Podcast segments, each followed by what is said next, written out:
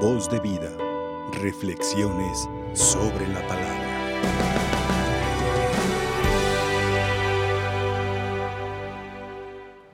Desde el día de ayer, la palabra de Dios nos ha presentado un texto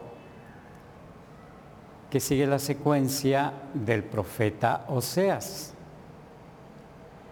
Un texto por demás hermoso como es siempre la palabra de Dios. Ayer, por ejemplo, decía que nos ama tanto que es como un padre que abraza a su hijo, que es como un padre que se inclina para alimentar a su hijo, que es tanto su amor por nosotros, que es capaz de dar al olvido todas nuestras culpas, decía hoy la palabra de Dios. ¿Cuántos de los que están aquí son papás? Pues casi todos, ¿verdad? Les voy a hacer una pregunta. ¿Ustedes aman a sus hijos? Este, todos somos hijos, de alguna forma también. ¿Alguna vez nos vino como hijos la idea de que nos querían menos que alguno de nuestros hermanos? ¿Sí nos vino alguna vez esa idea? Cuando éramos adolescentes, ¿verdad? O cuando éramos muy niños. ¿Por qué no más a mí me mandan? ¿Por qué no más yo y por qué mi hermano no, mi hermana no? Y a veces pensamos que nos quieren menos. Yo diría, o les preguntaría, mejor dicho, a los que son papás, ¿pueden calificar cuánto aman a sus hijos? O sea, decir, por ejemplo, a este hijo lo quiero 10, a este lo quiero 6, a este lo quiero 5, a este lo quiero 8. ¿Pueden calificar así el amor por sus hijos? No, ¿verdad? ¿Los quieren a todos igual? No los escucho. Qué mentiras. Qué mentiras. Y ya no soy un adolescente. Si bien no se puede, por ejemplo, calificar el cariño que se tiene a los hijos, tampoco se puede decir que se les quiere igual. ¿Por qué? Porque la forma de amar a cada persona siempre va a ser diferente. Ni siquiera a los amigos los queremos igual. Y a este hijo a lo mejor lo quieren mucho porque es el grande, y a este lo quieren mucho porque es el pequeño, y a este lo quieren de manera especial porque es el del medio, y a este lo quieren de manera especial porque es obediente, y a este lo quieren de manera especial porque pues es el más distraidito ¿ah? y a lo mejor se va por caminos equivocados y pues hay que amarlo y hay que cuidarlo más. Hay que dedicarle un poquito más de tiempo, pero eso no significa que se le quiera un 10 y a los demás se les quiera un 5. ¿No? El cariño hacia los hijos siempre va a ser un cariño especial y único, que no se compara con el cariño de otro. ¿Sí me explico? Y eso los consagrados lo experimentamos en las comunidades. En alguna ocasión alguien me preguntó, Padre, ¿en qué lugar ha estado más, más a gusto o en qué lugar ha querido más? ¿A qué lugar ha querido más? Y mi respuesta fue precisamente esto que les estaba preguntando. ¿Tú a cuál de tus hijos quieres más? No es que a todos los quiero igual, no, no los quieres igual, los quieres de una manera única y especial porque no son un número, son una persona. Y este lo quiero porque se llama así, o lo quiero porque se llama así, etcétera, etcétera. Su comportamiento va haciendo que el amor que yo tengo a esa persona sea diferente. Y decía, aún con los amigos.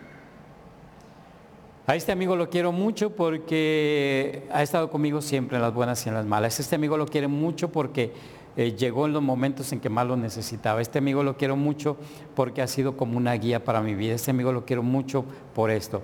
Pero el cariño es diferente, ¿sí? El sentimiento es diferente. Y cuando me preguntan eso, yo dije, pues es que cada lugar también tiene su magia. Y por ejemplo, en San José Obrero de Tala, pues los quiero mucho y siguen estando mucho en mi corazón porque fue mi primer destino. Y la colonia Miramar los quiero mucho porque tuve experiencias muy bonitas con la gente de allí, de Jesucristo Rey del Universo. Y San Pedro en Alco, pues mi primer parroquia como párroco y hermoso, entre la sierra, con muchos ranchos, muy difícil físicamente hablando, pero muy satisfactorio espiritualmente. Y luego, los que viven en Guadalajara saben de la colonia Jalisco, la fama que tiene. Y fui feliz en esa parroquia de San Francisco, y fui feliz en Juanacatlán, y fui feliz en Arenal, y fui feliz en la Unión del Cuatro, con, con la comunidad, y fui feliz en todos los lugares donde he estado, y soy feliz en San Miguel Cuyutlán. ¿Por qué? Porque así como un papá ama a sus hijos de manera diferente y muy especial, así también el sacerdote ama a una comunidad de una manera única y especial. Y así es Dios con nosotros. ¿O qué papá le dice a su hijo? Ah, bueno, sí lo dicen a veces, ¿verdad? Sí lo dicen, yo siento que de dientes para afuera. ¿Qué papá le puede decir a su hijo, ya no eres mi hijo, ya no te quiero? A lo mejor podemos decir, o pueden decirlo, perdón, los que tienen hijos. Porque el niño hizo un berrinche, ya no te quiero. Pero saben perfectamente que eso no es cierto, que los van a seguir queriendo.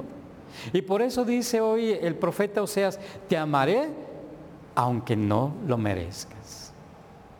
¿Y qué hemos hecho nosotros para que Dios nos ame? A lo mejor no tenemos méritos, pero la bondad y el amor de Dios es tan grande y es tan misericordioso que nos ama porque se le da la gana querernos, porque se le da la gana amarnos, porque para Él somos únicos y somos especiales. Por muy pecadores que seamos, estamos en el corazón de Dios. Y el corazón de Dios está esperando que un día también nosotros nos arrepintamos de nuestras faltas y podamos volver al redil. Entonces, nuevamente decía el profeta Oseas, estarán bajo mi sombra. Como cuando andamos muy cansados del caminar y vemos un pequeño arbolito y nos sentamos a echarnos un poquito de aire y a descansar, ¿verdad? Del camino que ha sido duro. Estarán nuevamente a mi sombra. ¿Qué significa eso? Cuando nosotros nos, sombreamos bajo un árbol, tomamos fuerzas, hacemos un lado el calor agobiante, hacemos que el músculo relaje su cansancio para seguir con nuevo entusiasmo. Así es de grande el amor de Dios por nosotros. Estamos viviendo situaciones complicadas. Hay mucha gente que está cayendo en la depresión. Hay mucha gente que está cayendo en la desesperación. Hay mucha gente que está cayendo en el estrés. Y ante esta situación nos dice hoy la palabra de Dios, voy a amarte. Aunque antes de, esta situación sanitaria te hayas alejado de mí, de todo modo voy a amarte. Y vas a estar bajo mi sombra. Y te voy a dar la fortaleza para seguir adelante. Y entonces, la presencia de Dios en cada uno de nosotros, decía el profeta Isaías, perdón, Oseas, será como un rocío que hace florecer. Aquí en la ciudad pues se, nota menos, pero en el campo hubieran dos lluvias fueron suficientes para que el campo empezara a resucitar. ¿Cuánto necesitamos nosotros para empezar a resucitar nuevamente? Para vencer nuestra depresión, para vencer nuestro estrés, para vencer nuestra desesperación cuánto rocío de Dios necesitamos.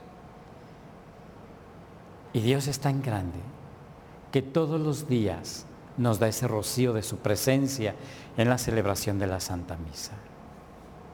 ¿Por qué me quiere Dios? Porque se le dio la gana quererte.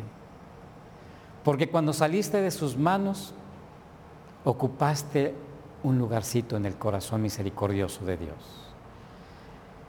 Y cuando meditaba esta palabra, se me vino a la mente un poema de Lope de Vega, cuando a veces también nosotros nos preguntamos, Señor, si he sido tan malo, si, si tantas veces no te he respondido, o si tantas veces he sido infiel a tu presencia, como lo fue el pueblo de Israel con la idolatría, nosotros con nuestros pecados, ¿por qué me amas? Y dice Lope de Vega, ¿qué tengo yo que mi amistad procuras?